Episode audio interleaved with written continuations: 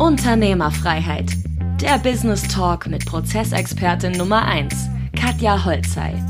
Mehr PS für dein Unternehmen. Herzlich willkommen zu dieser Interviewfolge. Ich freue mich ganz, ganz besonders, heute folgenden Gast vorzustellen, und zwar Elmar Rassi. Bekannt aus dem Fernsehen, also aus diversen Sendungen, hatte da seine TV-Karriere hinter sich und heute Unternehmer mit dem Thema Motivation, Inspiration und Impulse für persönliche und berufliche Selbstverwirklichung. Edutainment ist hier das Stichwort. Herzlich willkommen, Elmar. Ich freue mich total auf dieses Interview mit dir und äh, sehe gerade auch vielen, die Farben. Ich sehe auch die Farben. Wir haben gerade erst vor ein paar Wochen unseren Markenrelaunch hinter uns gebracht und eine Farbe ist dein knalliges Rot und mein dunkelrot. Das heißt, als hätten wir uns heute abgesprochen hier in Köln. Ähm, perfekt. Vielen, vielen Dank für deine Zeit, Elmar. Sehr gerne. Siehst du, Katja, wenn es passt, dann passt das. Vielen Dank für diese ganz großartige Anmoderation. Ich freue mich hier zu sein. Eins noch mal TV-Karriere, das wäre ein bisschen too much, glaube ich. Also ja. da gab es einige verschiedene Sendungen, na klar, aber das ist derzeit nicht mein Hauptfokus, sondern wir werden ja nachher darüber sprechen, genau. wohin die Richtung ja. geht. Genau. Du hast ja ein äh, tolles Buch auch geschrieben, Schweineglück. Ja, vielleicht magst du ein, zwei Stichworte dazu sagen. Was war dein Antrieb da drin? Ja, gerne. Ähm, das würde ich gerne vielleicht mit, ähm, mit einer kleinen Geschichte verknüpfen, weil mhm. ich glaube, genau das motiviert auch tatsächlich im Bereich, wenn man etwas erreichen möchte, auch im Unternehmertum, dass man es halt tut. Denn am Anfang, ich wollte ein Buch schreiben, ich war dann noch sogar angestellt, wollte mich keiner haben. Ich habe dann 50 Manuskripte genommen, bin zur Leipziger Buchmesse gefahren, 25 in der Tasche links, 25 rechts, weiß ich noch, bin dann so vom Stand yeah. zu Stand, überall mich vorgestellt, versucht so, und im Grunde kann, kann ich das, glaube ich, ganz gut, ne, so äh, den ersten Eindruck. Aber dennoch ähm, waren alle erstmal interessiert, aber am Ende war immer der Tenor, Elmar Rassi, wer? Müssen wir dich kennen? So nach dem Motto, ne? nach dem Motto, don't call me, I call you. Außer mhm. ein kleiner Verlag, der war so ein bisschen interessiert, aber irgendwann nächstes Jahr und so. Und dann habe ich gesagt, weißt du was? Ich mache es selbst. Ich lasse mir doch niemals von irgendwelchen Verlegern sagen, ob ich ein Buch schreibe oder nicht. Ich ja. wollte. Und dann habe ich es geschrieben, selbst Druckerei organisiert, ähm, selbst so Lektor, du kannst dir vorstellen, was für ein Rattenschwanz mhm. dahinter ja, ist. Auch ja. ähm, diese ganze ISBN-Nummer, also schon, dass es offiziell ist. Und habe dann Amazon als Händler gehabt und im Grunde aus der Druckerei dahin. Ich habe ja noch nicht mal eine Webseite damals. Ja. Nur Facebook, das war's. Und dann, vor allem den Tag vorher, hatte ich so richtig Muffensausen. Ich dachte, oh Gott, Jetzt, was ist, wenn es nicht klappt? Du hast das alles, ich habe mein ganzes Geld da reingesteckt. Das war schon, ich habe 3000 Stück drucken lassen. Und das mhm. war schon nicht günstig. Ähm, und dann kam aber der Optimist in mir, der, der andere Elmer, sagte Elmer, ist doch egal. Wenn es nicht klappt, dann hast du halt Weihnachtsgeschenke bis Lebensende.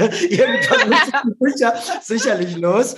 Aber Gott sei Dank hat's funktioniert. Und das ist das, was ich so als, das, das war damals mein erstes Buch Gedanken, selbst produziert, war in paar Tagen ausverkauft. Dann musste ich also äh, dann größere Mengen nachbestellen. Und dann habe ich verstanden, Mensch, wenn andere nicht an dich glauben, glaub du vor allem an dich.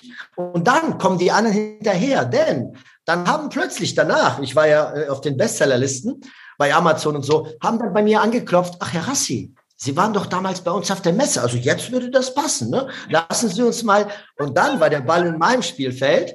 Ähm, und das Schweineglück ist dann daraus entstanden. Ne? Da habe ich mir ah. Bertelsmann Verlag, also größte weltweit, gesucht.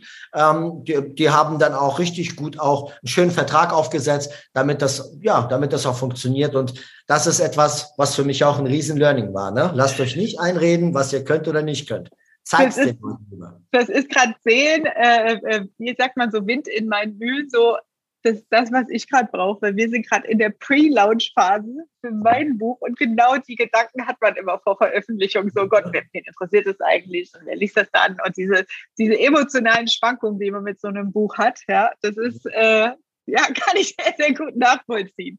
Du hast gerade so einen tollen Satz gesagt, glaub du an dich und der Rest wird entsprechend nachfolgen. Ja, das Wichtigste ist, dass du an dich glaubst. Und ähm, ich sehe da sehr viele Parallelen in diesem Unternehmerleben. Ja, in meiner Community habe ich mal ein paar Fragen erarbeitet, ähm, die wir an dich als Experten darstellen wollen.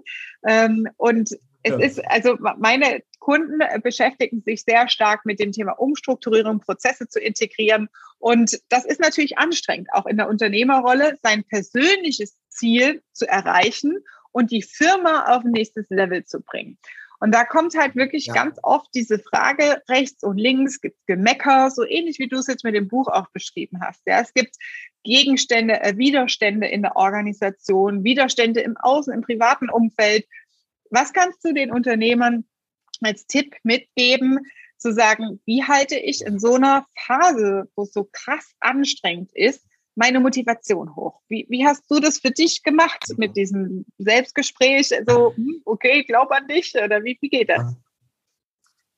Ähm, eine wahnsinnige Frage. Auch sehr, sehr vielfältig, weil da waren sehr, sehr viele Faktoren drin. A, Mitarbeiter, also das ist ja die andere Umgebung, also Fremdbild, dann wie, also Selbstbild auch, wie schaffst du dich selbst motiviert zu haben, aber auch, auch eine eigene Einstellung zur Veränderung, weil Veränderung, da haben viele Menschen davor Angst. Aus meiner Sicht ist das aber das Beständigste, was überhaupt da ist. Das mhm. ist nämlich die Veränderung. Und ähm, das war das Erste, was ich bei mir gelernt habe oder richtig etabliert habe, Veränderung mit offenen Armen zu, zu begrüßen, auch tatsächlich. Weil mhm. ähm, irgendwo, wenn ich merke, ich habe da Angst, dann gehe ich genau dahin, weil da will ich wissen, warum. Denn das ist ja so ein bisschen geprägt, damit es noch klarer ist aus meiner Geschichte. Denn ich bin ja vom Krieg damals in meiner Familie geflohen. Da mhm. war ich 13 und ähm, das Einzige, was ich in der Phase, woran ich mich erinnern kann, ist Angst, Todesangst. Und das ist, das kann man Menschen nicht erklären, wenn man es selbst mhm. nicht. Und das ist auch gut so. Das wünsche ich keinem.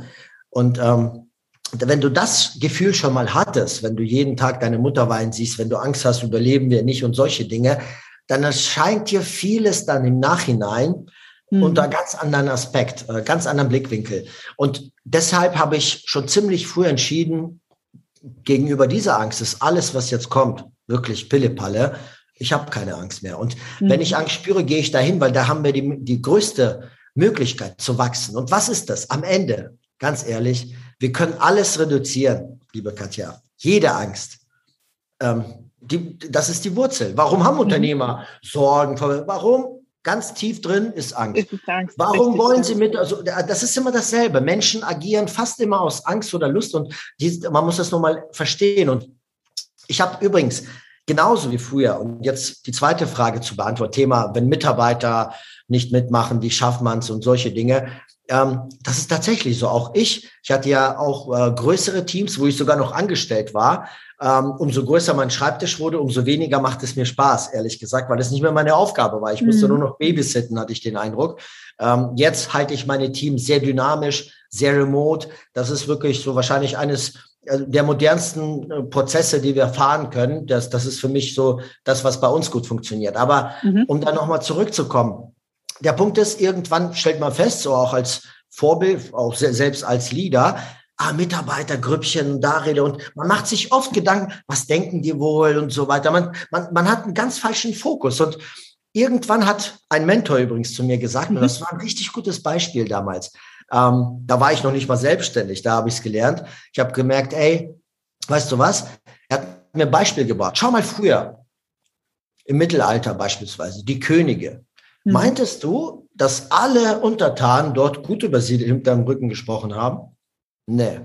Aber vor ihm waren sie geduldig und haben gesagt, hey, Respekt und so. Und genau das zählt am Ende. Das heißt, wir können niemals verhindern, dass andere irgendwas nicht mögen, nicht machen, wie auch immer. Das Allerwichtigste ist, erledigen sie diese Aufgabe, so wie sie soll, mhm. sind die einem persönlich gegenüber auch höflich, respektvoll. Ähm, mhm. Und wenn wir versuchen, auch hinter dem Rücken immer, dass alle nur positiv sind und so weiter, dann werden wir scheitern. Die Menschen reden so oder so, also lassen wir sie reden, was sie wollen, aber unsere Ziele, die müssen funktionieren. Das ist das, worauf wir unseren Fokus richten sollten. Mhm. Mega geil. Das ist also Dank an deinen Mentor. Ja. Mega geiles Beispiel. Ähm, es ist tatsächlich das, äh, dieses, man wendet den Blick ab von dem, was man eigentlich will, was du auch mit dem Buch gesagt hast, so, du musst überzeugt sein und wissen, ja. was will ich haben, was ist mein Ziel und dass Menschen rechts und links reden, ob das Mitarbeiter oder andere sind, gehört dazu, aber blende es aus. Ja, äh, und habe deine nee, Vision. Dich. Es mhm. gibt Multitasking. Wir können gehen und reden, telefonieren. Aber es gibt kein Multifokus. Du mhm. kannst deinen Fokus nur auf, in eine Richtung lenken. Nur dann wird es richtig funktionieren. Wir denken, wir haben Multifokus. Nein, wir switchen dann. Aber darum geht's, nicht zu switchen. Laserstrahl und die Menschen, die nicht zu unseren Zielen und Wegen passen, ohne schlechtes Gewissen zu haben, das passt dann halt nicht. Dann müssen andere rein, die passen. So einfach kann es funktionieren, wenn man diesen Fokus beibehält. Das ist mega cool, was du gerade sagst, dieses vor allem ähm, bei sich bleiben. Und du sagst gerade, es selektiert sich ja quasi über den Veränderungsprozess, ja, da, äh, klar zu haben, was will ich erreichen. Und vielen fällt es dann schwer, wenn gerade bei Mitarbeitern oder wenn man ein Team aufgebaut hat, gerade in solchen Veränderungsprozessen, wenn man auf Performance will, aufs nächste Level und wirklich ja, eine Delle ins Universum hauen will, ähm, dann bleiben halt Leute auf der Strecke und dieses Loslassen, dass Mitarbeiter kündigen, also es ist noch nicht mal, dass du eine Kündigung aussprechen musst, sondern dass andere in diesem D-Zug-Tempo ähm, nicht mitmachen wollen oder sich damit auch nicht identifizieren können. Und das ähm, stelle ich auch immer wieder fest, dass das vielen sehr schwer fällt, dieses Loslassen. Was würdest du da als Tipp mit auf den Weg geben, um da weiterzukommen? Ja, loslassen ist äh, nebenbei eines meiner größten Themen. Es sind ja immer verschiedene Gründe, ähm, warum man loslässt. Sei es denn persönlicher Natur. Manchmal kann man sogar aus Liebe nicht loslassen. Ist ja nicht immer nur negativ. Mhm. Ja, wie eine Mutter ihre Tochter aus dem Hause beispielsweise. Ähm, mhm. das ist aus Liebe, weil sie Angst hat, dass hier was passiert. Andere, die im Partner verlassen wurden, nicht loslassen können. Unternehmer, andere Menschen. Also das ist wirklich ein riesengroßes Thema. Dabei sollten wir nur eins im Kopf haben.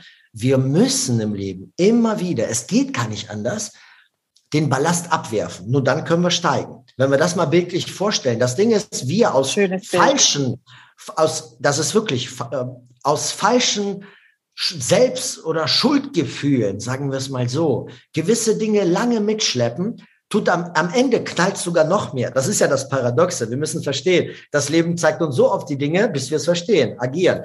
Und ich hatte auch früher, ich habe ja gewisse Projekte auch meine ersten selbstständigen Schritte mit einigen Leuten gestartet. Die waren von vornherein mit dabei und das ist klasse.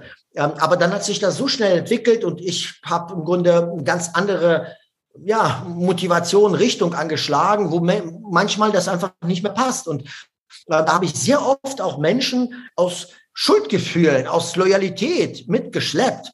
Aber wenn du Menschen hochziehst, meistens ziehen die dich herunter. Das ist einfacher, als du die anderen Menschen hochziehst. Du kannst die Welt nicht hochziehen. Das müssen wir verstehen, sondern das, das Radikalste, aber auch das Ehrlichste ist, wirklich Klarheit da ins Spiel zu bringen.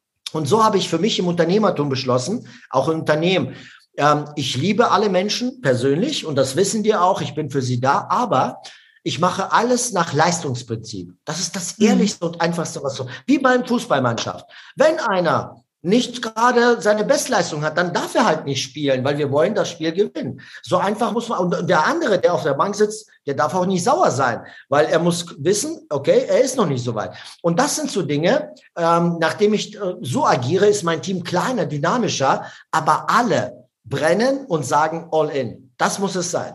Das war Unternehmerfreiheit. Der Business Talk mit Prozessexpertin Nummer 1, Katja Holzhey.